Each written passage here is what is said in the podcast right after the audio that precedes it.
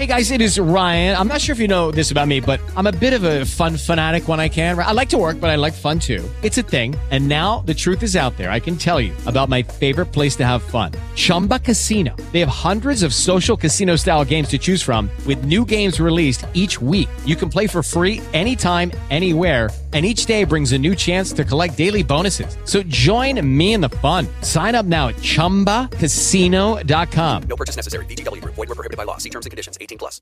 With the Lucky Land slots, you can get lucky just about anywhere.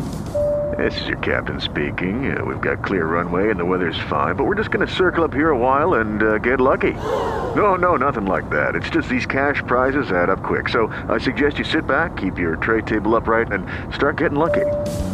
Play for free at LuckyLandSlots.com. Are you feeling lucky? No purchase necessary. Void where prohibited by law. 18 plus terms and conditions apply. See website for details.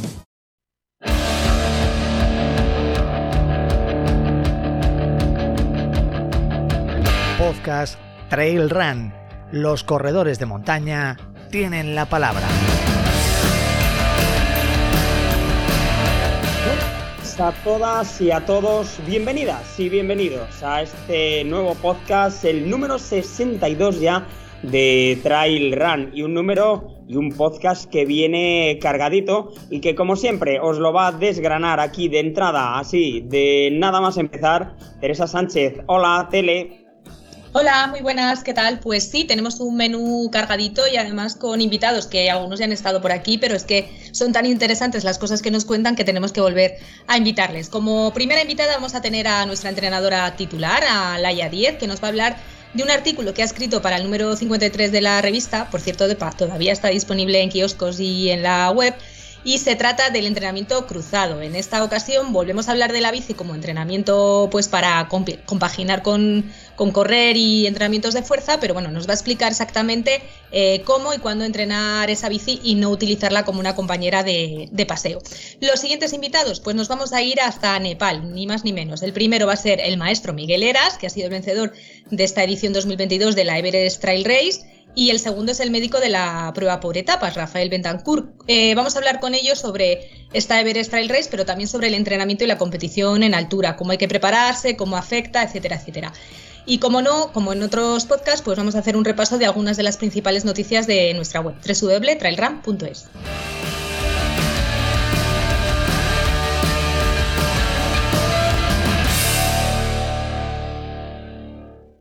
Y vamos ya con esa primera de las entrevistas que tenemos hoy en el podcast de, Trail Run y va a ser una entrevista que eh, nos hemos dado cuenta, muchos de vosotros y muchas de vosotras nos pedís y, bueno, sois muy asiduos y recuperáis muchos los mensajes o las entrevistas que hacemos con Laia 10 cuando hablamos de entrenamiento. Así que en este caso seguro que este tema que vamos a tratar con Laia también va a ser uno de los temas, de los temas más escuchados en el podcast de Trail Run. Hola Laia, ¿qué tal?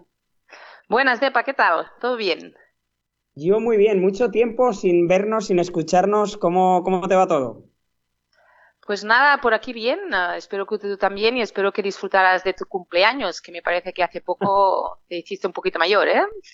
Bueno, un poquito más sabio, dije, dije yo por ahí, pero sí, muchísimas gracias por esa, por esa felicitación. Oye, y hablando de felicitaciones, felicidades por el artículo del entrenamiento cruzado en bici que hemos publicado en el número 53 de la, de la revista, en papel. Ese de las bicicletas no son solo para el verano, porque la verdad es que yo cuando me lo mandaste, cuando lo leí y cuando lo eché el primer vistazo, me encantó, pero es que ha habido más gente que nos ha dicho que ole que muy bien, eh, bueno, tratar un artículo dentro de una revista de trail, un artículo más propio de entrenamiento de ciclismo, pero es que la bici nos ayuda mucho a los corredores de montaña. Ah, pues sí, mira, primero me alegro que haya gustado, ¿vale? realmente yo lo, lo, disfruté haciéndolo y yo supongo que salir siempre un poquito de, de nuestro día a día, de y la revista en sí, ¿eh? de siempre el trail, el trail, pues nada, cuando le metemos un poquito de bicicleta, que yo, sé, yo creo que la idea fue muy buena, pues siempre nos, nos gusta, nos gusta un poquito y, salir del, de, como he dicho, de nuestra rutina, pues siempre nos va bien y el entrenamiento cruzado con la bicicleta yo creo que es fantástico. Lo tenemos aquí como uno de los eh, microtitulares, decimos la mejor compañera del corredor de montaña. ¿Por qué la bici es la mejor compañera del corredor de montaña? Bueno, es un, un deporte muy completo, es un deporte que nos aporta muchísimas cosas, que podemos trabajar distintas capacidades físicas básicas y, y que podemos hacer tanto volumen como intensidad y la transferencia en el correr es muy muy buena. Yo creo que tanto el trail como la bicicleta, ya sea mountain bike o carretera, pues son dos deportes muy muy completos y siempre si necesitamos descansar un poquito del impacto, pues creo que la bicicleta es, es el más adecuado, a lo mejor juntamente con, con el esquí, lo que pasa es que la bicicleta creo que es más fácil cogerla y poder tenerla más disponible. Por lo tanto, yo creo que es un deporte totalmente uh, compatible y un gran compañero del trail. Y hablamos igual, tú lo has dicho, de bicicleta de carretera, de bicicleta de montaña o incluso en algunos momentos, como ahora que ya empieza a hacer frío, de la bici estática, del spinning, del rodillo, ¿no? Exacto, sí, sí, sí. todas son, son opciones que suman mucho en función del nivel del momento de la temporada. Lógicamente ahora cuando salimos con la carretera tenemos muchísimo más frío y en, en, algún sitio no se puede ni salir. Por lo tanto, ya sea el spinning o el rodillo o la bicicleta estática, pues es un buen, un buen complemento. Yo siempre digo que a lo mejor trabajas un poco más exigente cuando sales al exterior, ya sea con una o con otra, pero si no podemos uh, estar ahí, pues uh, cuando hacemos indoor, pues podemos trabajar muy, muy bien también. Aquí tenemos en cuanto a los beneficios de, del trabajo en bicicleta, el principal, el que, bueno, pues yo creo que, que, todos tenemos más claro es que es muy poco traumático. Nuestras articulaciones, rodillas, tobillos, caderas, todo sufre muchísimo menos que, corriendo. Pero no solo ese beneficio, también el trabajo con bicicleta nos puede ayudar no solo a recuperar con una recuperación activa, sino también a construir, a construir con entrenamientos de fuerza o a construir con resistencias aeróbicas, eh, creo que en la revista lo has explicado muy bien cómo se puede hacer un trabajo con bicicleta en diferentes, eh, en diferentes formas, digamos, de, enriquecer la, lo que es la carrera a pie. Pues sí, Depa, muy bien explicado realmente de aquí el entrenamiento cruzado. La bicicleta la podemos meter no al final de, la temporada o como mucha gente se piensa como recuperación activa, uh, o, o, también en caso de lesiones, que mucha gente hace la bicicleta por no, no traumar tanto el cuerpo cuando tenemos una lesión, sino que podemos meterla siempre en, la construcción que tú dices, en pretemporada y durante la temporada, porque como ya he dicho antes, podemos trabajar mucha variedad de intensidades uh, a partir de series, uh, distintos ritmos y después el volumen también. Y a partir de aquí podemos hacer un entrenamiento de trail que podría ser uh, en el periodo específico, pues adaptarlo en la bicicleta. Y si metemos más bicicleta de montaña, pues vamos a trabajar un poquito uh, el terreno específico, que esto nos servirá muchísimo como transferencia en el, en el mundo del trail, en nuestros entrenamientos más específicos de cara a la temporada. Y después la bicicleta de carretera, pues nos sirve para mantener el cardio, para buscar esos tiempos de trabajo más largos y tanto una como la otra pues nos sirven en, en cualquier momento de la temporada. Fíjate, en cuanto al entrenamiento con la bici de montaña, eh, específico de, de, lo que es la, la, carrera a pie, a mí me llama la atención y no sé si tendrá alguna correlación como los buenos eh, bikers, eh, es decir, la gente profesional de bici de montaña o que, o que trabajan más la bici de montaña, luego son muy buenos técnicamente en el, en el trail, son muy buenos bajadores. ¿Eso tiene algo que ver, el haber trabajado la bici de, de montaña eh, a, nivel, a nivel sistema nervioso, por ejemplo, eh, afecta y, favorece el que luego sean técnicamente buenos en la, en la práctica del trail en las bajadas? Bueno, realmente creo que sí, evidentemente. Uh, también el cuerpo se adapta y te acostumbras uh, al trabajo en, sitios más técnicos, más complicados, ¿vale?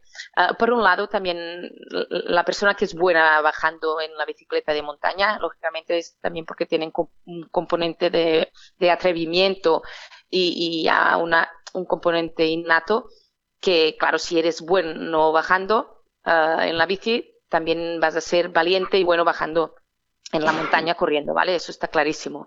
Pero yo creo que los bikers que están acostumbrados a hacer ah, más senderos y cosas más técnicas y, que ya es un poco su día a día, pues evidentemente su cuerpo lo tiene interiorizado, lo tiene adaptado y después cuando se meten en los senderos corriendo, pues ah, es más fácil, es un poquito más común para ellos.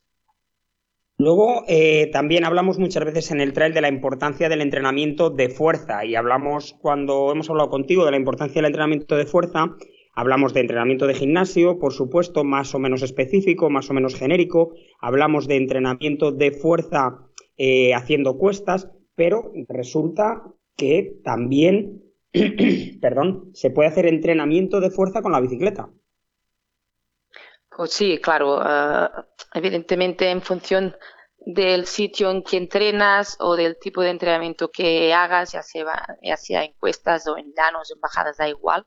Eh, eh, mezclando la intensidad y mezclando el tiempo de trabajo, pues podemos trabajar muscularmente muy, muy bien.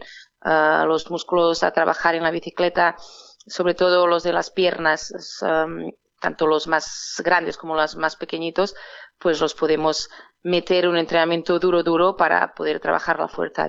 Ah, el deporte de la bicicleta es un deporte que implicamos muchísimo la cadena inferior y a partir de ahí el trabajo de la fuerza es fácil que se pueda hacer bien hecho. Yo recuerdo hace años un muy buen corredor de, montaña eh, especialista en kilómetros verticales, que fue incluso campeón de España en kilómetro vertical, un vasco que se llama Íñigo Lariz. Eh, Íñigo, yo hablaba con él, Íñigo no corría mucho, pero era muy bueno en bicicleta y me decía que el trabajo en bici específico para los kilómetros verticales, subiendo puertos, supongo que sentado, tirando mucho de cuádrices, le venía muy bien para los kilómetros verticales. Sí, sí, sí, claro, claro está. Es eso que decir, la, posición ah, viene a ser un poquito la misma. Yo creo que eh, los corredores de kilómetros verticales, ah, la, la, postura, la posición en sí es muy distinta cuando haces una carrera rápida o una carrera ultra trail. Y sí que es verdad que ah, imagino que la transferencia de la bici de montaña, en este caso en trabajándolo en buenas cuestas o en un cambio de rasante bastante común, pues es, es, es la transferencia es muy buena en cuanto al kilómetro vertical. Sí que es verdad, sí.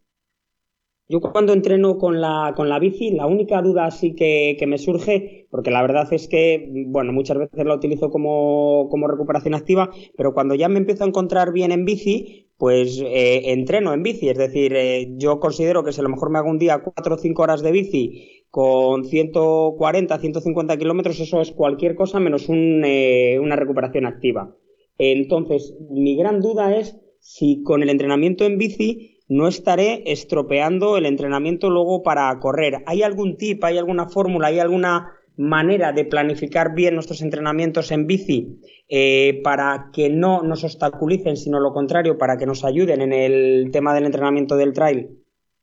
A ver, lo que está claro es que cuando estamos en el periodo, el periodo de carreras, de trabajo más específico, pues el, ah, yo considero que el entrenamiento más largo debe de ser el del trail, ¿vale? Cuando le vamos a meter un entrenamiento de 4 horas o 150 kilómetros con la bici de, carretera, por ejemplo, que creo que, en, bueno, en este caso es lo que haríamos, pues es mejor en, un periodo que buscamos, uh, en, puede ser una recuperación activa, pero porque ya estás acostumbrado y porque vas a sumar a disfrutar, o puede ser en el periodo general antes, cuando estamos buscando volumen y cuando estamos haciendo la pretemporada que no buscamos tanto impacto y podemos hacer entrenamientos más largos con la bici de carretera.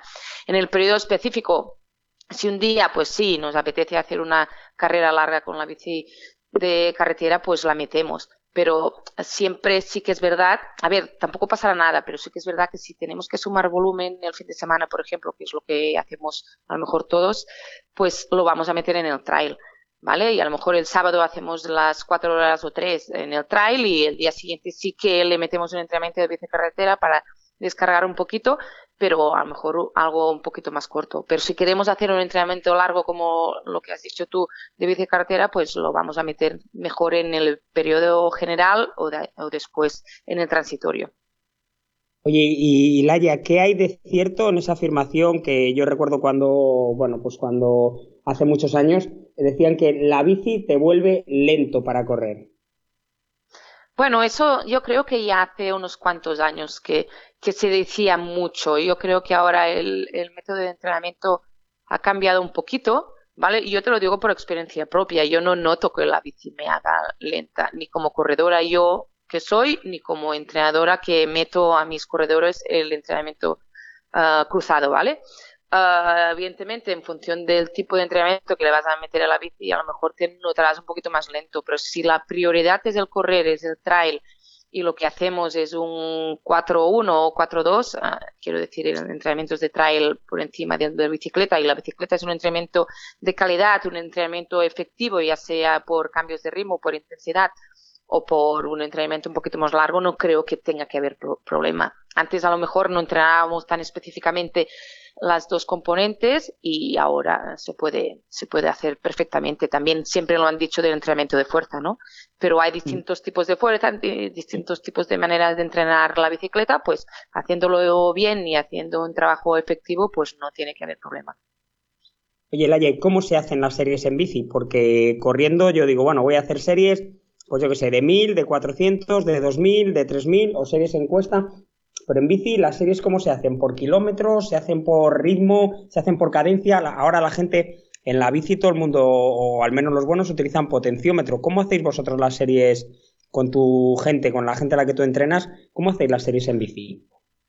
A ver, evidentemente la gente que tiene potenciómetro, pues por vatios, por potencia, porque es la manera más fácil. De todas formas, uh, la gente que viene del correr le es difícil porque no domina tanto la máquina, ¿vale? Pero si hay potenciómetro, pues con, con vatios. Uh, y si no, pues uh, podemos hacerlo tanto por tiempo de trabajo como por, por ritmos.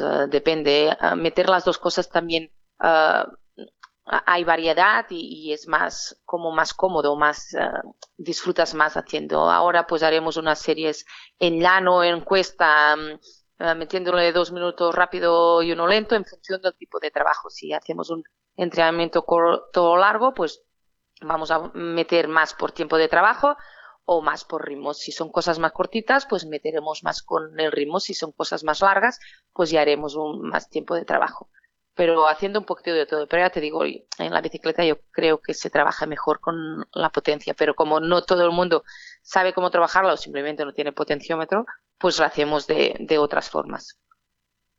Pues nada, eh, muy interesante la charla que hemos tenido con, con Laia sobre entrenamiento en bicicleta.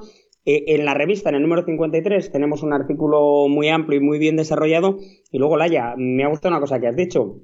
La bici es una buena compañera para los corredores de trail, pero el esquí también. ¿Qué te parece si para el primer número del 2023, que todavía estaremos en época de esquí, preparamos un artículo similar, pero hablando de, del esquí como apoyo y como ayuda, aunque realmente no está al alcance de todos, pero cada vez son más los corredores y corredoras de trail que se echan con las tablas a la montaña, podríamos preparar algo similar. Pues me parece perfecto, es una gran idea, serían los tres pilares de entrenamiento y sí que no todo el mundo puede, puede hacer el esquí, pero el esquí de montaña que no requiere ah, material, evidentemente sí, pero se puede alquilar, pero como no, no, requiere el pago de las pistas, pues yo creo que es, es una gran alternativa y por lo tanto sí, vamos a hacer un gran artículo de esto, que además en enero creo que es el momento perfecto para hacerlo, por lo tanto, pues sí, vamos a por ello. Pues nada, Laia, muchísimas gracias. Eh, no sé si tendremos la oportunidad de hablarnos o de vernos de aquí a final de año, pero lo que está claro es que es un gusto, un placer tenerte, como ha dicho Tele, como entrenadora titular. Queda súper bien eso. Así que un beso muy grande, dar recuerdos a las chicas y nos vemos, nos vemos muy pronto. Pues muy bien, muchísimas gracias a vosotros como siempre y un abrazo muy grande para todos. Esto es Trail Run, el podcast que pone voz a las carreras de montaña.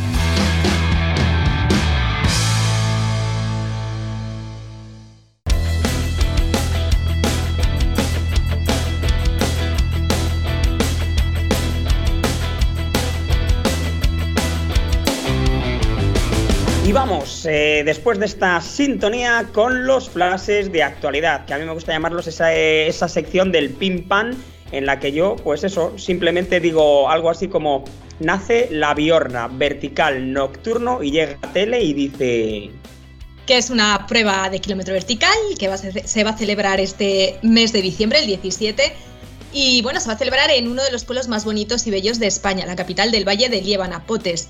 El Club Kilómetro Vertical de Fuente D, con el Ayuntamiento de Potes como coorganizador y patrocinador, pues han propuesto este nuevo recorrido de 3 kilómetros y casi 800 metros de desnivel positivo. Sale desde el pueblo de Potes hasta la Cruz de Biorna y será Gran Premio Camino Lebaniego. Las inscripciones ya están abiertas y tenéis más información en nuestra web.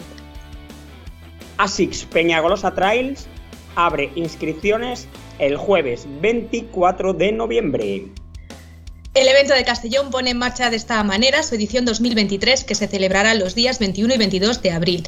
El plazo para apuntarse eh, empieza el 24 de noviembre, como bien has indicado, y concluye el 12 de diciembre. Y el sorteo de dorsales será el 16 en la Diputación de Castellón, donde se van a adjudicar, atención, 2.100 dorsales, concretamente 1.500 para la MIN y 600 para la C- CSP. Y como Peñagolosa DEPA, hay muchísimas carreras que durante este mes de noviembre han estado anunciando fechas de 2023, abriendo inscripciones.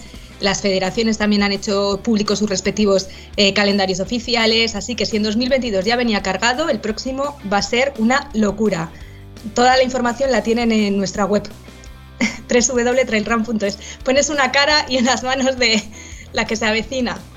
Por cierto, claro que se avecina una muy buena. Y Tele, eh, en este número de la revista hay una, en el número 53, una reflexión muy interesante sobre las ultras. Sí, en el número 53 hemos publicado un artículo que habla sobre si las pruebas de larga distancia, que ya no agotan dorsales como antes, no sabemos muy bien si es que ya los corredores deciden eh, apostar por distancias más cortas, si es que hay una sobresaturación en el mercado, pero hemos abierto este artículo donde hablamos sobre ello. Eh, bueno, una reflexión o debate, llámenlo como ustedes quieran, todos los escuchantes, y que les hacemos partícipes también por si quieren opinar y está en nuestros diferentes perfiles de las redes sociales, en Twitter, en Facebook e Instagram. Queremos saber qué opinan también, bueno, pues los escuchantes como propios corredores de montaña sobre si la- las, las ultras han llegado ya a, ha tocado techo, digamos. Pues eh, mi opinión de todo esto es, eh, y ahora entra la sintonía, lo para y os quedaréis con las ganas que ya os la contaré en otro momento. Así que, venga, seguimos. Podcast Trail Run. Los corredores de montaña tienen la palabra. Atentos, en pie, saluden. Al otro lado del teléfono está don Miguel Ángel Eras Hernández. Me quito el sombrero, me pongo en pie. ¿Qué pasa, maestro? ¿Qué tal? Muy bien, ¿tú? Joder, me echas de menos, dímelo, anda, ¿eh? Dímelo. Hombre, hombre, claro. A ver, eh, ya, ya han pasado como poco cinco días.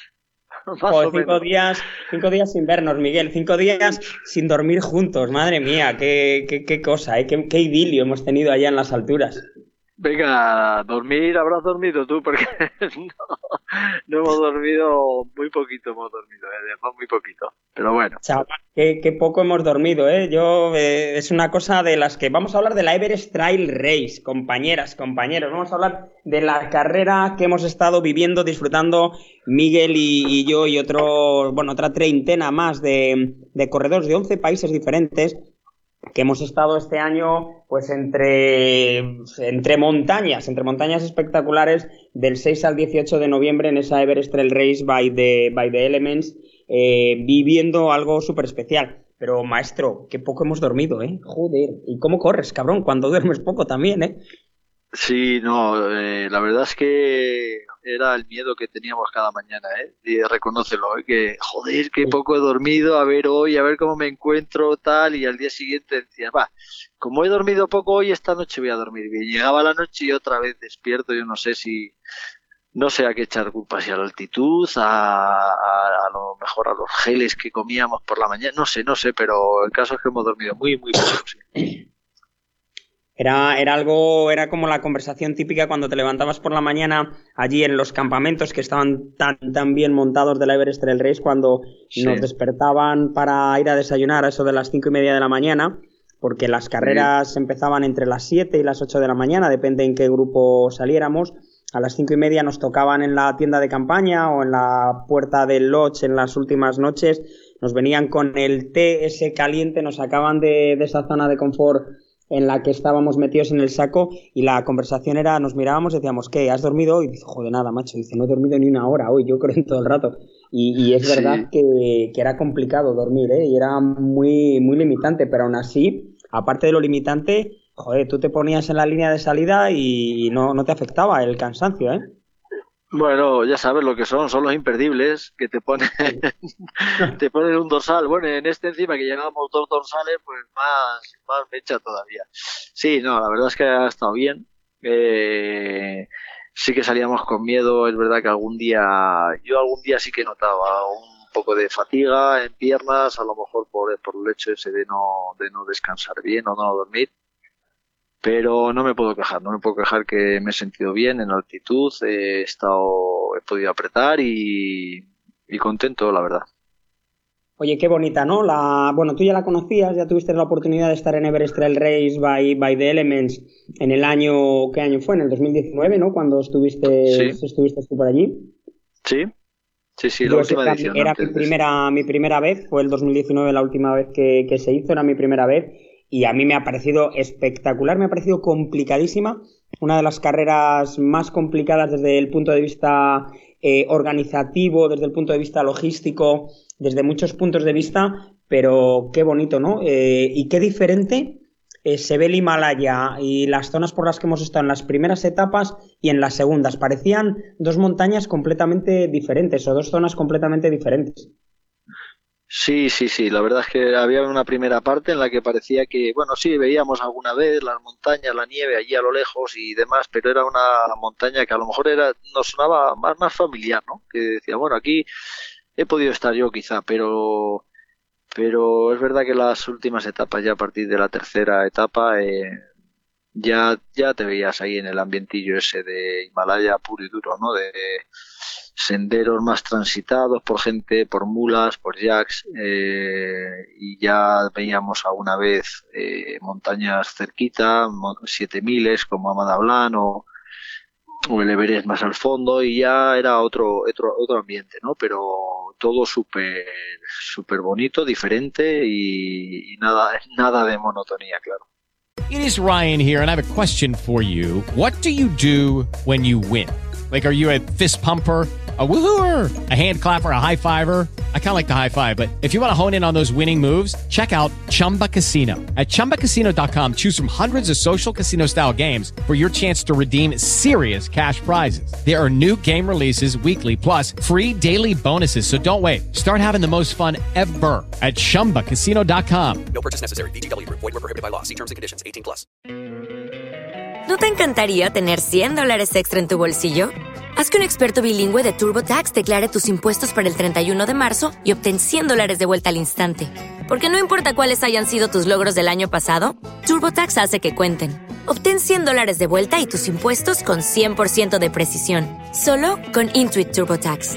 Debes declarar para el 31 de marzo. Crédito solo aplicable al costo de la presentación federal con TurboTax Full Service. Oferta sujeta a cambios o cancelación en cualquier momento.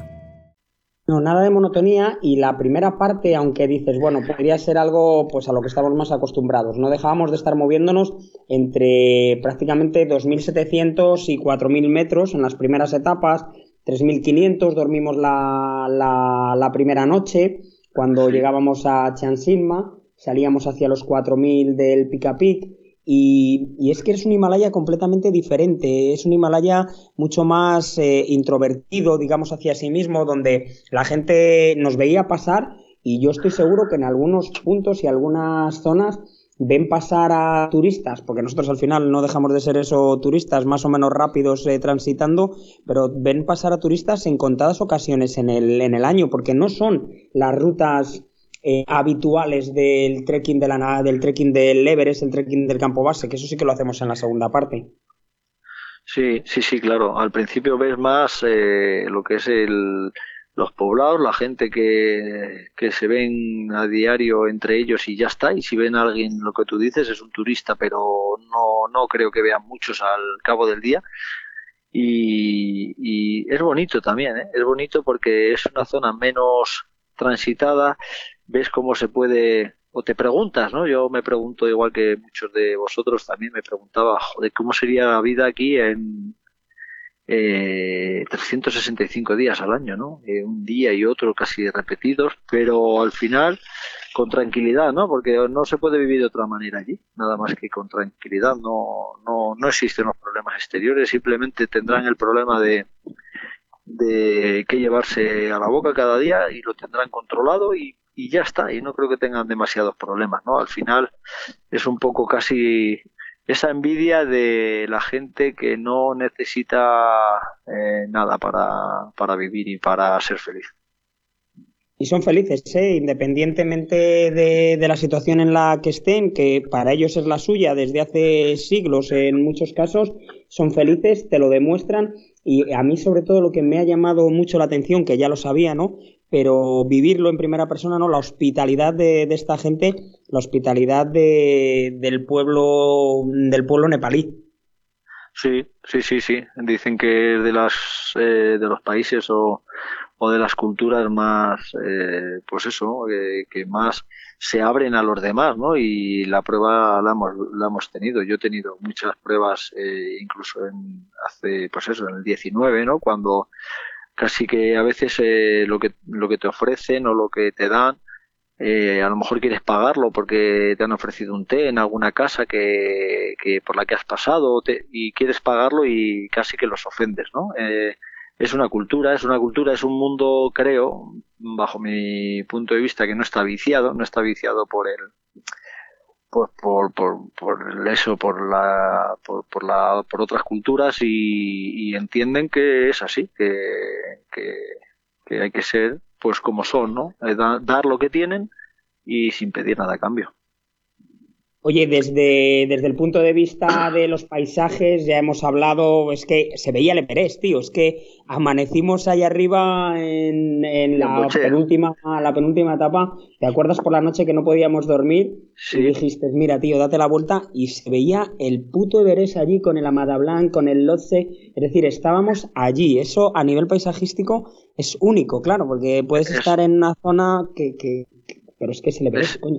Es una pasada, es una pasada porque, bueno, yo estaba un poco pendiente de eso, porque sale, sale el sol por ahí, digo, vamos a ver un amanecer. Ese día fue otro de los días que dormimos bien poco y a, apenas había claridad y veíamos la silueta de Beret, Lotse, el Amadalán, por supuesto, lo teníamos al lado, a través de una ventana, de un cristal súper fino que dices, esto, pues a lo mejor no lo vuelvo a ver nunca más, ¿no? O sí, o a lo mejor sí, pero pero esto tengo que mirarlo, tengo que ver cómo sale el sol por aquí, me lo tengo que guardar en mi, en mi cabeza para, para recordarlo, pues cuando, cuando uno crea que es algo, ¿no? Y, y piense que tenga, bueno, pues que he estado allí, que esas montañitas están hecho súper pequeñito, que, que es lo que nos hace, ¿no? Es lo que yo siento muchas veces, estar allí rodeado de esas montañas y de, joder, qué, qué poca cosa somos, ¿no? Alrededor de, de la naturaleza esta.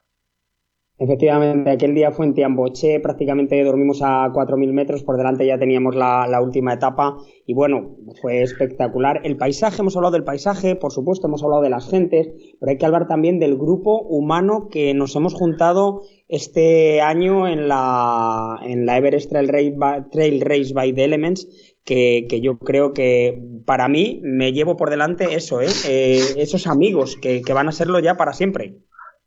Sí, siempre, siempre. Yo eh, todo lo que he visto carreras por etapas siempre lo he dicho, ¿no? Que al final parece que le cuesta un poco como arrancar a este formato, pero luego cuando vives esa experiencia dices, joder, si es que es el formato bonito de las carreras, porque no es no es aquello de llegar a una carrera, te ah, deprisa corriendo, te sales de tu coche, te pones el dorsal o bajas de tu hotel, te tal y haces la carrera y te vas, ¿no? Es aquella convivencia el cachondeo incluso con tus propios rivales, ¿no? Acuérdate de cuando nos levantábamos por la mañana sí, con esa con esas ojeras, con las bolsas en los ojos y el cachondeo del nepalí que duermen en, encima de un palo y, y todos pues viéndole ¿qué? ¿has dormido bien o no? tal y el tío sí, sí, yo he dormido bien joder, pues este hoy te va a dar caña mira ya verás pues eso es al final son eso, bromas y demás y y, que, te hacen, pues eso, vivir la carrera de otra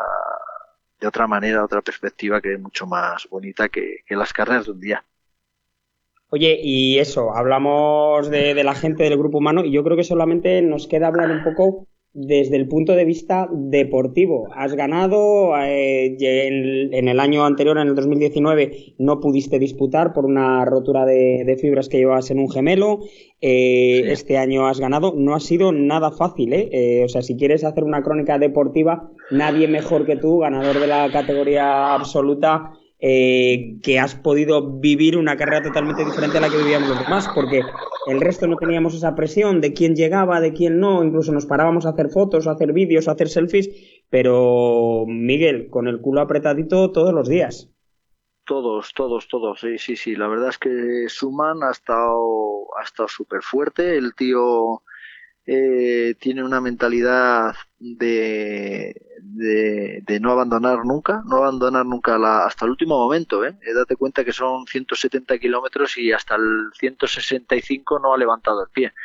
Eh, es verdad que él también eh, ha tenido su estrategia en muchísimos sitios, eh, pues pues iba guardando fuerzas para que pues en los que él creía que podía atacarme pues lo hacía y yo tenía mi estrategia mi experiencia también de, saber cómo y cuándo tenía que apretar o dónde tenía que gastar y no pero pero siempre súper atento. Eh, el primer día pude meterle un casi un par de minutillos pero pero bueno eh, pensé pensé ese día de la manera que transcurrió la carrera que podía haber, que podría ser más fácil la carrera porque bueno subiendo en, poco tiempo le metí ese, ese tiempo ese, esos segundos. Pero luego me di cuenta que no que ese día pues tendría un día malo y que no el hombre no no, no aflojó nada nada nada. Eh, la etapa reina en la que se supone que habría más distancias o tanto para él o como para mí y al final con el corazón en la boca le rasqué 35 segundos, o sea que ha sido que ha sido dura, dura la, carrera de, principio a fin. Y, la anécdota no es en el último en el último día que salimos de Tiamboche, que se salía en una bajada que librábamos en 3 kilómetros o menos, quitábamos 500 metros negativos, bajó a muerte, o sea, saco, me dijisteis que bajasteis en, en 10 minutos, pero es que desde ahí seguisteis, seguisteis, seguisteis dándole, y ya la anécdota yo creo que es que cuando faltan 5 kilómetros para meta y tú mantienes, le mantienes allí pegado, aunque te ha intentado soltar, es decir, la diferencia de esos 13 minutos que, que llevabas para la última, la última, la última etapa, eh, dijiste o llegó a llegaste a decirle, oye, ya está bien, ¿no? Sí, bueno, sí es un es una forma un poco de decir ya, bueno, queda poco, él también se dio cuenta. Él la verdad es que eh, ya en el 2017 ganó la carrera en esa última etapa, es una etapa peligrosa. Ya en aquel año llevaba seis minutos Luis Alberto sobre él por circunstancias entre que Luis Alberto se perdió en Nanse Basar y es una bajada súper complicada y él baja muy fuerte, pues al final le ganó la, la, carrera en el último día. Entonces él, a pesar de que este año eran 12 y pico, casi 13 minutos los que le llevaba yo, él iba a intentarlo, lógicamente.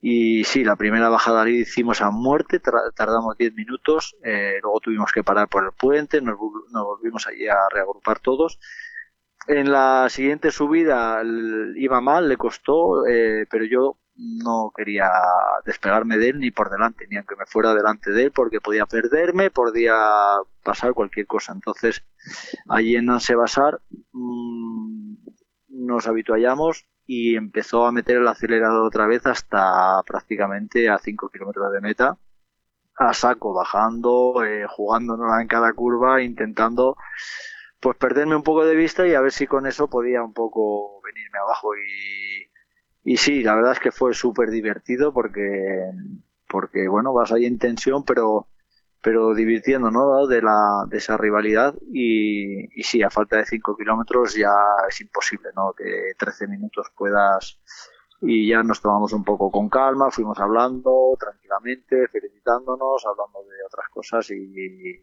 y bueno, como amigos que, que nos hemos hecho, pues eh, pues eso, eh, amigablemente hasta, hasta final de meta. Buena gente, estos nepalíes. El ganador en la edición 2023, la 2022, perdón, la décima de esta Everest Trail Race by the Elements ha sido Miguel Eras. El segundo ha sido Suman Rai, como estábamos hablando. Tercero ha sido Jordi Gamito, que ha quedado tercero todas las etapas, con lo cual un tercer puesto más que, más que eh, beneficiado para él y más que, bueno, pues tiene que estar contento por la carrera que ha hecho también. En categoría femenina eh, ha sido una corredora nepalí, una corredora serpa, Puba Serpa la, la ganadora.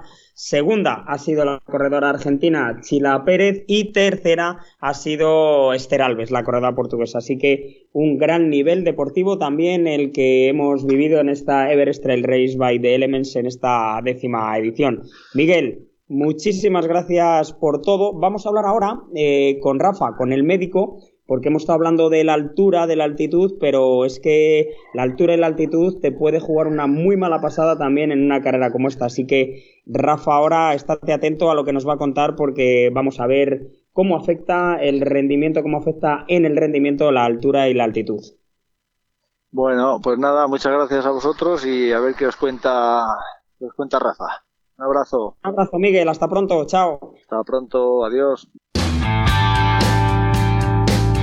Podcast Trail Run. Los corredores de montaña tienen la palabra. Y vamos ya con la última de las entrevistas y la hilamos, como lo acabamos de decir. Acabamos de despedir a Miguel Eras y vamos a hilar la, la entrevista, la tercera, con Rafa Betancur, el que ha sido uno de los médicos de- del equipo médico de esta Everest Trail Race by the Elements. Y vamos a hablar de la altitud, vamos a hablar de la altura y cómo nos ha podido afectar en estos días a los participantes en la Everest Trail Race y, por añadiduría, a todos los corredores y corredoras que en algún momento participáis o entrenáis en altitud. Hola Rafa, ¿qué tal estás? Hola, Depa, ¿qué tal? Muy buena. Bueno, yo bien, ¿cómo estás tú? ¿Cómo, te ha, cómo ha ido la, la vuelta a casa? Pues aquí con frío, con algo de mocos, supongo que como todo el mundo, y algo fatigado, pero, pero bien, bien, bien. La verdad es que bien. Bueno, mira, acabamos de hablar con, con Miguel, hemos estado hablando un poco de, desde el punto de vista deportivo, paisajístico, de la gente, las anécdotas también, y algo que, que los dos hemos comentado es, joder, lo mal que hemos dormido. Eh, ¿En qué medida puede haber afectado la altura al haber dormido en todas estas noches tan, mal? Hombre, afecta segurísimo la altura. Es una de las, de las consecuencias de, de la altura es tener falta de sueño, algo de insomnio. Más a más, el hecho de la actividad deportiva intensa, eh, que el cuerpo esté mucho más cansado y a veces habitualmente esa energía, esa adrenalina no nos deja dormir, la altura influye eh, y mucho. Por, un, por, por fatiga, por fatiga tanto muscular como cerebral. Sí, sí. ¿Cómo, ¿Cómo reacciona el cuerpo ante un esfuerzo? Porque han sido esfuerzos, eh, sinceramente, yo lo he, lo he comentado también con la gente que me conoce, también en las redes sociales. A mí ha sido un- una prueba por etapas de todas las que he hecho eh, así en compitiendo, para mí la, más dura. eh, no solo, evidentemente, por el tema de, la altura, pero también por el tema técnico. Pero por el tema técnico y el tema de, de la dureza de los recorridos. Pero, ¿cómo afecta la, la altura? Porque yo realmente, si tú me preguntas, yo no he tenido ninguna sensación mal de altura. No me ha dolido la cabeza, no he tenido vómitos, pero realmente afecta, aunque no sea algo tan evidente como, como estamos, como, como nos han contado, ¿no? Pero sí que afecta. Sí, sí, sí que afecta. Lo que bien explicas es que eh, a, a diferentes personas les afecta de forma diferente. O sea, no hay nada eh, genérico que pueda solucionar ningún problema a nadie. El principal motivo, la principal consecuencia de la altura, básicamente, es que disminuye la presión parcial de oxígeno. ¿Qué quiere decir esto? eh? No es que Eh, no haya no- oxígeno. O sea, no- la gente dice no es que no hay haya oxígeno. oxígeno No, porque- coño, ¿cómo no va a haber oxígeno? Exacto, la gente confunde. La- eh, se cree que lo que hay es menos oxígeno y no es así. Sigue habiendo ese 21% de oxígeno que hay a nivel del mar. Lo que pasa es que al, al disminuir la presión atmosférica también disminuye la presión parcial de esa molécula de oxígeno. Con lo cual el intercambio entre el pulmón y la sangre es menor. Y el cuerpo adquiere, digamos, es capaz de, de captar menos moléculas de oxígeno en altura. Con lo cual eh, nos encontramos en un estado de hipoxia. Eh, si nosotros nos ponemos un saturador, que es, son, son estos marcadores que nos miden el porcentaje de sangre que, que llevamos en el torrente sanguíneo, habitualmente a nivel del mar y toda persona sana, hasta determinada altura, que suelen marcar los 1500, 1800 metros de altura, solemos estar todos el 98, 99, incluso un 100%. Pero a partir de aquí, eh, no, nuestra eficiencia de intercambio gaseoso es menor y cada vez que ascendemos más, esta presión parcial de oxígeno disminuye, con lo cual el porcentaje de oxígeno que tenemos en sangre es menor. Y esto eh, lo que hace es cambiar la, el, digamos, el metabolismo mm, corporal eh, de muchas formas. Y, Y, Rafa. y no sé si enrollarme de, más- de forma más No, no, no, o pero está guay, entonces, está guay en- en- porque- en altura al final. Esa- Perdona, Epa. No, no, no, sí, dime, dime tú, perdona, que te cortaba. Digo que al final, en altura, ¿cómo compensamos esta falta de oxígeno? Pues eh, muy fácil. Pues eh, el corazón latirá a una frecuencia cardíaca mucho mayor, respiraremos, mm, nuestra frecuencia respiratoria también aumentará, eh, la tensión arterial también aumenta y, en consecuencia mm, trabajamos, eh, eh, estamos, digamos, el carburador del cuerpo está trabajando más y por todo ese proceso también entramos en una especie de acidosis. Con lo cual, todo este, es- este cambio metabólico hace que el cuerpo esté pues en fatiga, en fase de destrucción y esto pues lo notamos de muchas formas. Eh, a medida, tanto en, en cansancio muscular, en insomnio, en, en- en tener que hidratarse más para poder eliminar más toda esa, esa cantidad de tóxicos que vamos asimilando y, y poquito a poco nos va, eh, como quien diría, mm, destruyendo. ¿Qué pasa? Que el cuerpo, cuanto más tiempo esté en altura, pues también tenemos mecanismos de adaptación, que son los famosos eh, mecanismos por el cual muchos atletas entrenan en altura, porque al final con esto mejoran el rendimiento, que es conseguir aumentar los glóbulos rojos para transportar más sangre eh, de lo normal, o sea, más oxígeno, perdón. Y, y Rafa, eh, hablando de eso, de los entrenamientos, por ejemplo, si nosotros hubiéramos querido paliar esos efectos negativos que tiene de destrucción el, el deporte en altura o el intentar ese rendimiento en altura, o sea, el irnos a entrenar en altitud para, para, esa, para conseguir esa adaptación, eso es así, tú te coges, te vas un par de fines de semana así al mes a dormir ahí a 2.500 metros y ya lo consigues, o, o tiene que haber algo más pautado, o no sirve para nada irte un día, dos días. Eh, ¿cómo, ¿Cómo se hace un entrenamiento en altura o cómo deberíamos de haber hecho para poder estar mejor adaptados a estas condiciones que hemos vivido en la Everest Trail Race? Pues lo suyo es eh, estar en altura entre una a tres semanas eh, de forma constante. Decir, no, si- no sirve subir y estar media tarde a 1500 y volver a bajar en el mar. Uno debe estar entre una y tres semanas en altura. Y a partir de aquí el, cuerpo reacciona, mm, mm, bueno, haciendo unas adaptaciones que tuvieran hecho mejorar eh, el rendimiento deportivo eh, o adaptarse, aclimatarse mejor, eh, sería la palabra, a, es- a ese esfuerzo que has hecho en altura. Y te digo entre una y tres semanas porque no es lo mismo, digamos que genéticamente cada uno responde de una forma y unos tardaremos un poquito más, otros tardaremos un poquito menos para poder aclimatarnos. Y, eso me lleva, me lleva a otra cosa, una o tres semanas. Entonces quiere decir que, hayamos estado nosotros una semana eh, entrenando, compitiendo, viviendo en altura. Eso realmente, ahora cuando volvamos, no vamos a estar para batir el récord de Kipchoge, ninguno, ¿no?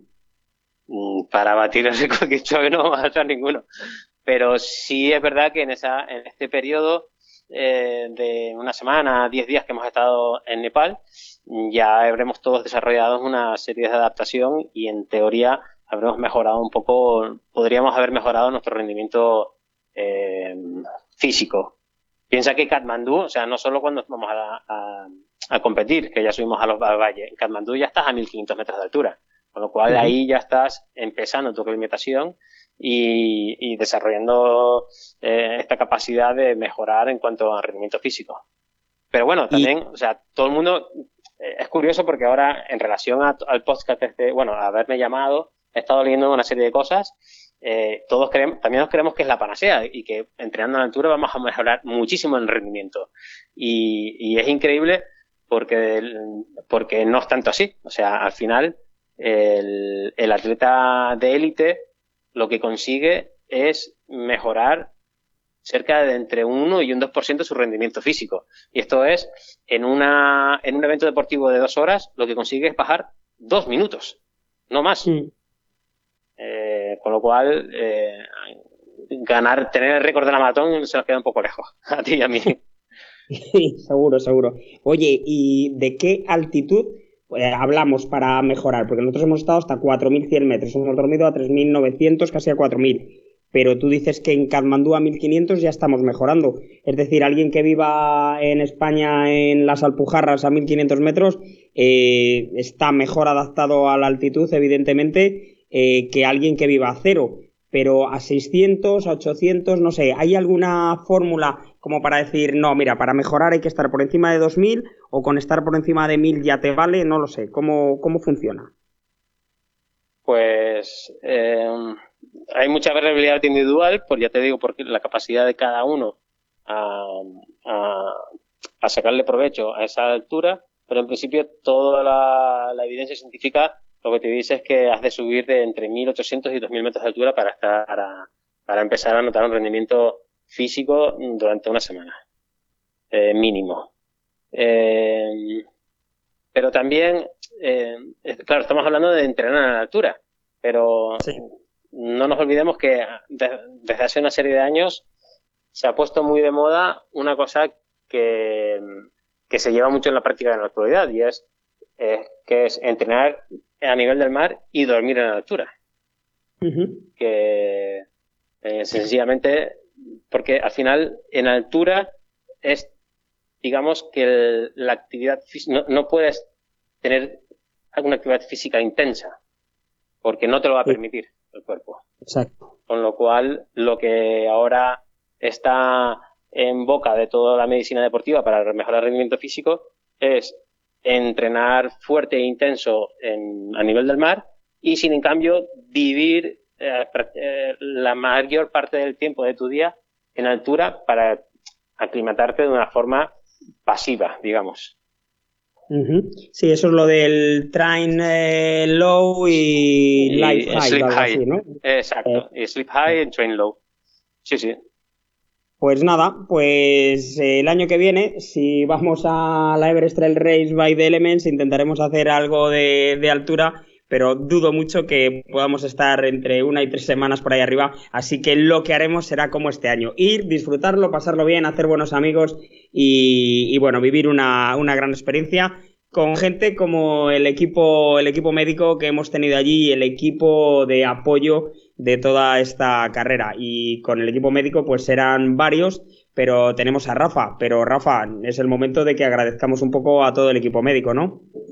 Ah, sí, sí, todo, ya, ya los, los abrazos y vuestras caras nos lo dicen todo. El staff ya sabes que está ahí no solo el equipo médico, sino todos los controladores y todos los que montamos las carpas y estamos todo el día cronometradores. Eh, estamos más que contentos con, con la actitud de todo el mundo porque al final es una carrera muy familiar en la cual eh, el agradecimiento se percibe eh, con la sonrisa y el abrazo de todos ustedes cuando llegan a meta. O sea, por eso eh, ya estamos más que agradecidos. Pues nada, Rafa, muchísimas gracias eh, por estar con nosotros, muchísimas gracias por habernos hecho más fácil toda esta aventura, toda esta experiencia a ti y a todo el equipo de organización. Y que nada, que nos vemos en las carreras, Rafa. Venga, así será. Un abrazo fuerte.